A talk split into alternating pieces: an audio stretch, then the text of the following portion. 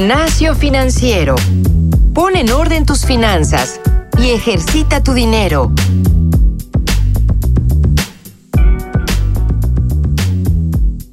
Hola, ¿qué tal? Bienvenidos a un nuevo episodio de Gimnasio Financiero. Yo soy Francisco Guisa y el día de hoy tenemos un programa muy, muy especial con un invitado de verdad de primer nivel. Estoy aquí con Omar del canal Omar Educación Financiera. Él es el creador de este canal y créanme, yo lo encontré en YouTube. Me di a la tarea de revisar todos los videos que él tiene y no saben la capacidad y el bagaje informativo que pueden encontrar ahí sobre finanzas, sobre inversiones y sobre muchísimas cosas que definitivamente a ustedes, queridos podescuchas, les van a ayudar muchísimo. Ampliamente recomendado el canal de Omar Educación Financiera. Y él está aquí con, nosotros el día de hoy. Omar, ¿cómo estás? Hola, ¿qué tal? Buenos días, buenas tardes. A ti, Francisco, y a todos los que nos escuchan. Estoy muy bien, muy contento de estar aquí. Muchas gracias por la invitación. No, hombre, gracias a ti por estar con nosotros. Y ¿Cómo nace la idea de, Omar Educación Financiera? Sí, primero pues muchas gracias por el cumplido. Me esfuerzo mucho en que la información sea muy clara para que todos la podamos entender. Mira, lo que pasó básicamente, yo soy mexicano, soy de Chihuahua. A los 23 años me gradué de ingeniería y salí muy endeudado de la escuela porque estudié en una escuela privada. Entonces yo tenía la necesidad pues de empezar a trabajar, ganar un sueldo y empezar a pagar mi deuda. Mm. Me fui a trabajar a otra ciudad que se llama Acuña, en el estado de Coahuila, y ahí poco a poco fui adquiriendo un buen ingreso iba pagando mis deudas, pero como yo no tenía nada de educación financiera, realmente no sabía administrar el dinero. Entonces conforme ganaba más, comencé a gastar más. Ya estaba endeudado con la escuela y dije, bueno, pues ya tengo un buen sueldo, quizás me merezco algo, voy a comprarme un carro nuevo. Y me endeudé todavía más, a tasas de interés bien altas. Tenía una deuda muy, muy elevada, como de unos 800 mil pesos, que realmente mes con mes iba pagando y me dolía en el alma. Claro. Entonces, así pasaron uno o dos años Luego conseguí un trabajo en Estados Unidos también como ingeniero, me moví a Florida y ya empecé a, ver la realidad de las cosas, que aquí en Estados Unidos hay mucha educación financiera, la mayoría de la gente invierte, sabe cómo ahorrar. Entonces empecé a consumir mucho contenido educativo que no había encontrado en México. Todo lo empecé a encontrar en inglés y me asombré del mundo de posibilidades que había, de todas las tarjetas de crédito, cómo pagar deudas, hacer un presupuesto y comenzar a invertir. Entonces absorbí toda esa información, me gustó mucho, la empecé a aplicar a mi caso particular, de tal manera que logré salir de deudas. Me tomó en total tres años desde que me gradué hasta que las pagué. Y como me gustó tanto ese proceso, dije, bueno, ¿y por qué los de habla hispana no tenemos acceso a esa información? ¿Por qué es tan limitada? Me puse a buscar en México qué había disponible, no encontré mucho. Entonces dije, ¿sabes qué? Pues creo que es un buen momento de compartir todo esto con la gente, porque a mí me sirvió mucho, estoy seguro que a más gente le puede servir. Y así es como empecé mi canal hace ya casi un año, como 10 meses llevo y todo lo que he ido aprendiendo, porque a la fecha pues sigo aprendiendo, nunca dejamos de aprender. Trato de compartirlo por medio de mi canal para que le pueda servir a la gente. y, está buenísimo. La verdad es que eh, definitivamente les recomiendo, queridos podescuchas, que, que, lo busquen. Buscando tal cual en YouTube Omar Educación Financiera lo van a encontrar. Tiene un montón de videos bastante buenos. Y uno de los que más me gustó es donde hablas particularmente sobre invertir en dólares. Y si me permites, Omar, te voy a leer un correo electrónico que nos mandó Martín Torres uno de nuestros podescuchas y nos dice, buen día Francisco, primero que nada felicitarlos por tan fascinante podcast, gracias Martín. El año pasado viajé a Estados Unidos y tengo dólares que me quedaron de ese viaje. Decidí no volverlos a cambiar a pesos y buscar alguna manera de invertirlos. ¿Conocen alguna manera de invertir mis dólares que crezcan y me generen más dólares? Martín, la persona que más va a saber de esto es Omar, de Omar Educación Financiera. Entonces, Primero, Omar, antes que nos, digas temas de plataformas, temas más allá de dónde se puede hacer, ¿es conveniente invertir en dólares en lugar de en pesos? Sí, mira, eso es una muy buena pregunta y realmente la respuesta es compleja. Para esto yo quisiera compartirles algunos datos para que veamos de manera objetiva si conviene o no invertir en dólares. Entonces primero vamos a ver cómo se ha ido comportando el dólar respecto al peso mexicano. Y es que en 1990, Francisco, ¿cuánto crees tú que costaba comprar un dólar en pesos mexicanos? no sé, 10 pesos quizás. Fíjate, en 1990 estaba en 2.70 pesos. Wow. Luego para el 2000 subió a 9.58, 2010 13.03 y para enero de 2020 estaba en 19. Wow, sí. Vamos a hacer un poco de números con estos datos. Pasó de 2.7 a 19 en 30 años. Entonces lo que yo hice fue calcular el rendimiento anualizado. ¿Qué es esto? Lo que sube eh, tu inversión, si tú compraras dólares en 1990, lo que subiría cada año en porcentaje. Por ejemplo, en 1990 a 1991, el rendimiento anualizado, tomando en cuenta estos 30 años, sería de 6.7%, lo cual es un rendimiento bastante atractivo para simplemente comprar dólares y no hacer nada. Puede que incluso esté por encima de la tasa de CETES. Si calculamos el rendimiento anualizado solo tomando en cuenta los últimos 20 años, es de 3.48 y si solo tomamos en cuenta los últimos 10 años, es de 3.85. Entonces realmente el puro tipo de cambio pues genera un rendimiento interesante, más no suficiente para solo invertir en ello. Pero ¿qué fue lo que pasó de enero de 2020 a abril de 2020, que es cuando estamos grabando este podcast? un cambio masivo en el dólar. Brincó de 19 a 24 pesos. Hoy que lo estoy viendo, está a 24.12. Entonces fue un cambio muy grande y estos números ya se actualizan. Ya si tomamos en cuenta los 30 años a partir de abril de 2020, ya el rendimiento anualizado es de 7.5%. Está bastante bien. Los últimos 20 años, 4.7% y estos últimos 10 años, 6.3%. Entonces definitivamente tomando en cuenta estos datos, creo que sí puede ser un buen momento de invertir en dólares. Ok, ahora, eh, si yo estoy en México, ¿lo puedo hacer? O sea, ¿cómo, le hago si yo estoy en México y no, o sea, no conozco una plataforma para hacerlo? Por supuesto. Miramos a ver las maneras en las que podemos adquirir dólares. La más sencilla es ir a una casa de cambio. Vas, cambias tus pesos por dólares. Ahí te lo van a vender a un precio más barato de lo que realmente vale. Entonces a mí esta opción no me gusta mucho. La segunda manera es ir a un banco. Es similar. Cambias tus pesos por dólares. Existen otras alternativas, por ejemplo, buscar un fondo de inversión que siga el dólar, lo cual realmente yo tampoco recomiendo porque te van a cobrar comisiones y muchas veces pueden ser elevadas. Una alternativa más, puedes adquirir un token por medio de una plataforma que se dedica a intercambiar criptomonedas. Concretamente hay una que se llama Bitso y el token se llama True USD. Eh, las letras son TUSD y de tal manera tú ahí puedes adquirir el token que siga el precio del dólar para que sea exactamente lo mismo que si tuvieras dólares, te cobran menos comisiones y puedes hacer el intercambio del token a los pesos 24/7. Ya veo, y fíjate, Bitso estuvo acá en, Gimnasio Financiero en nuestro episodio número 2 o 3, no, no, no recuerdo tal cual cuál fue, pero justo algo de eso nos, nos comentaron, pero aquí entonces te pregunto, o sea, si yo voy a una casa de bolsa y compro 10 mil pesos en dólares y los guardo en, en mi mi colchón o en mi cochinito, ¿eso es recomendable? Por supuesto que no. Y ahora te voy a decir algunas razones para no ahorrar en dólares. Y es que primero que nada, si tú los guardas en tu cochinito, la inflación también existe en Estados Unidos. Entonces tu dinero está perdiendo valor a través del tiempo. Segundo, si los tienes ahí guardados y se meten a robar a tu casa, pues te los pueden quitar. Es muy arriesgado tener el dinero de manera física. La otra es que cuando vayas al banco o a la casa de cambio para cambiarlos a pesos, te van a ofrecer un precio menor del precio de venta. Entonces siempre en esa diferencia entre el precio de compra y el precio de venta, el que pierde eres tú. El banco y la casa de cambio nunca van a perder. Otra razón, el dinero simplemente está ahí, pero no está haciendo nada por ti, no te está generando rendimientos, solo lo tienes ahí parado de okis.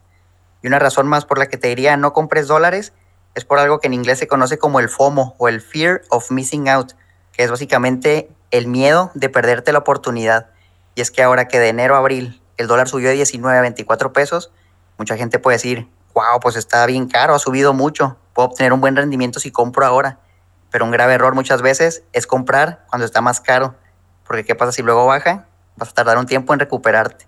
Entonces, si lo que quieres es ganar dinero rápido, comprar dólares ahorita, creo que tampoco sería buena opción. Ya, y sobre todo eso, eso creo que es, es importante. O sea, Tú lo que estás diciendo es que a través del tiempo y desde los últimos 30 años, anualizado puedes llegar a este 7%. Ahora, sí conocemos, por ejemplo, plazos fijos que, tienen arriba de esta tasa, ¿no es así? Es correcto, hay muchas opciones. Y mira qué más claro ejemplo como cubo financiero, donde el plazo anual en el grupo que tenemos está como en 10.3%. Entonces realmente si tú metieras tu dinero ahí, obtendrías un rendimiento muy superior con los datos históricos que acabamos de mencionar a que simplemente tuviera los dólares de Okis. Claro, y al final, sea como sea, también conlleva un riesgo, ¿cierto? Tener una inversión en dólares, ¿no es así? También existe un riesgo y puede que pase lo contrario. La historia nos ha dicho que va subiendo, pero eso no quiere decir que el futuro vaya a ser igual. En el futuro puede pasar todo lo contrario y que el dólar se empiece a devaluar.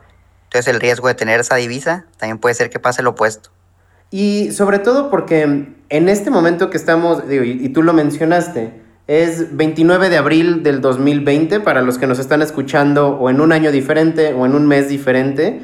Pues digo, sí estamos en un, en un contexto con cierta delicadeza, o sea, está todo este tema de, del COVID, hay un poco de crisis en todos lados, incluso es mundial.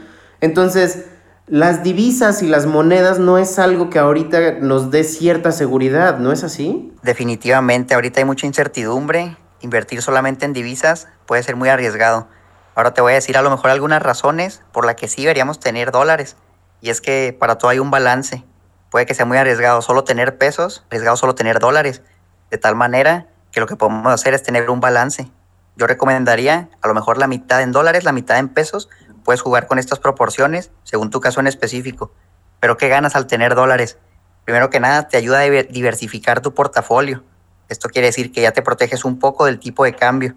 Si el dólar sube, pues aprovechas eso y compras pesos, lo cambias a pesos. Si el dólar baja, te esperas y adquieres más dólares. Claro, y diversificar no nada más en cuestión de divisas, sino también en plataformas, ¿no? O es muy conveniente y acá en, en Gimnasio Financiero lo, lo, platicamos muchísimo, digo, y, también para que tú lo sepas, Omar, yo personalmente soy alguien que detesta el riesgo, entonces yo siempre trato, sí, de diversificar mis inversiones, pero lo hago en plataformas que son pues un poquito más seguras, ¿no? Que tienen un riesgo extremadamente bajo, ¿no? O sea, plazos fijos, sí hemos hablado de CETES, por supuesto en Cubo, también, vaya, en, algunos tenores que a mí me van a hacer sentir más seguro. Si una persona sí está dispuesta a asumir un poco más de riesgo, claro, se va a, plataformas distintas, pulverizando el riesgo con esta diversificación, pero pues también, también teniendo rendimientos que, pueden ser atractivos, ¿no? Por supuesto. Mira, ahora la, la, verdadera pregunta es, bueno, si yo quisiera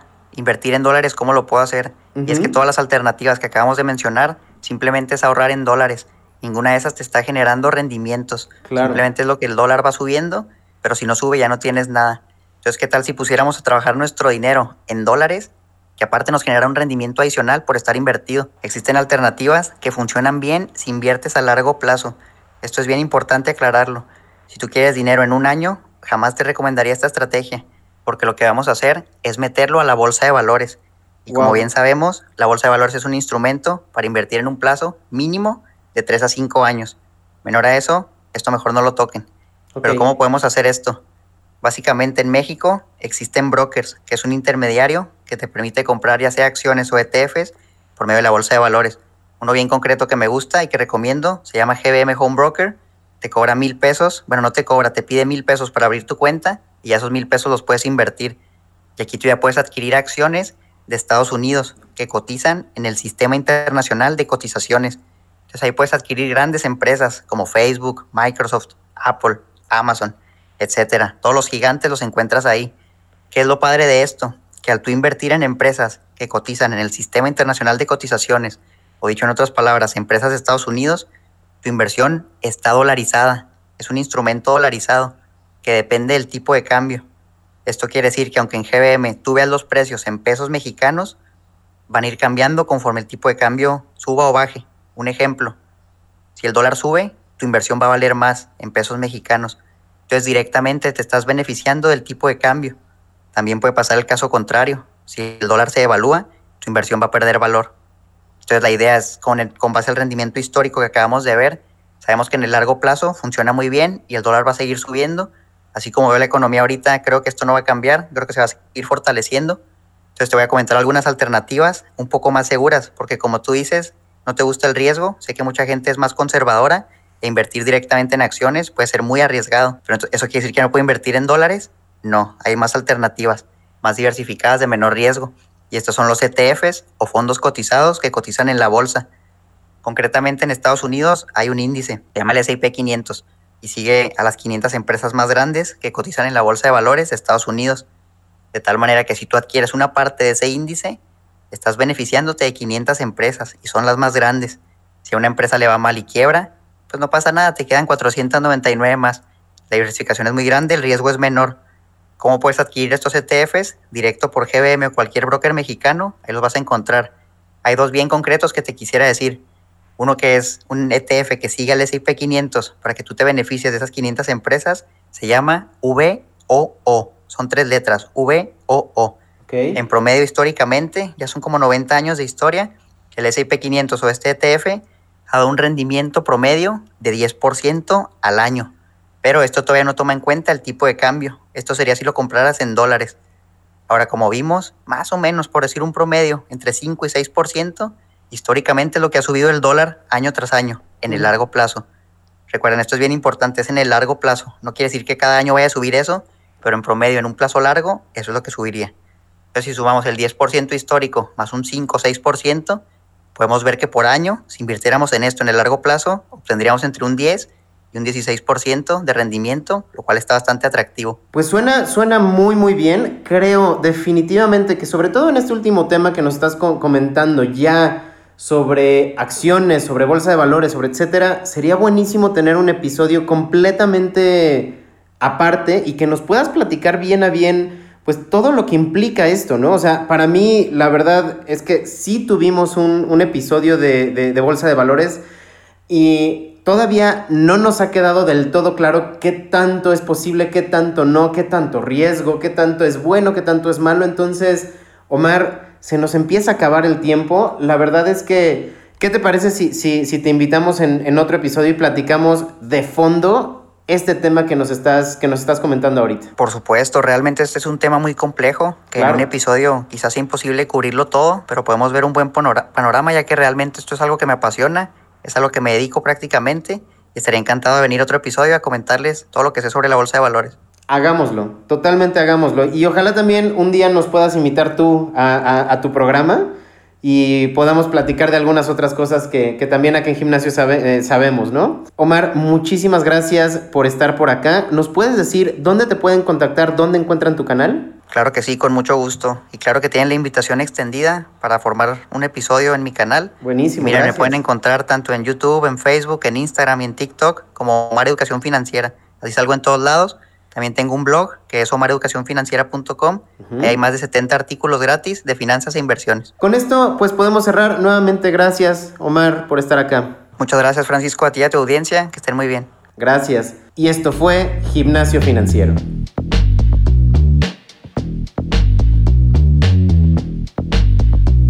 El entrenamiento de hoy ha terminado. No olvides reforzar tus finanzas todos los días y compartirnos con tus amigos. Te esperamos la próxima semana en Gimnasio Financiero.